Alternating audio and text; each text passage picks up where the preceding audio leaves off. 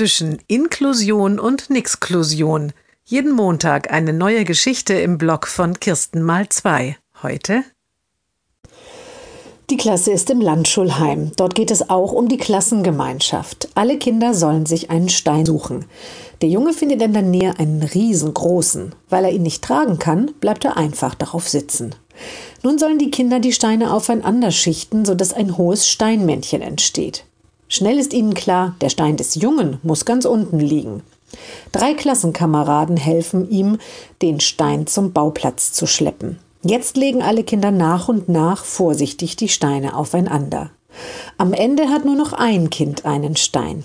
Es ist ein Mädchen, das immer besonders zappelig ist. Die anderen sind oft von ihm genervt. Es nimmt seinen klitzekleinen Stein und geht zum Steinturm. Die anderen halten den Atem an. Es ist mucksmäuschenstill. Ganz behutsam legt das Mädchen seinen Stein auf den obersten Stein. Er bleibt liegen. Alle Kinder klatschen. Doch jetzt wollen alle schnell zurück ins Landschulheim. Es gibt Nudeln.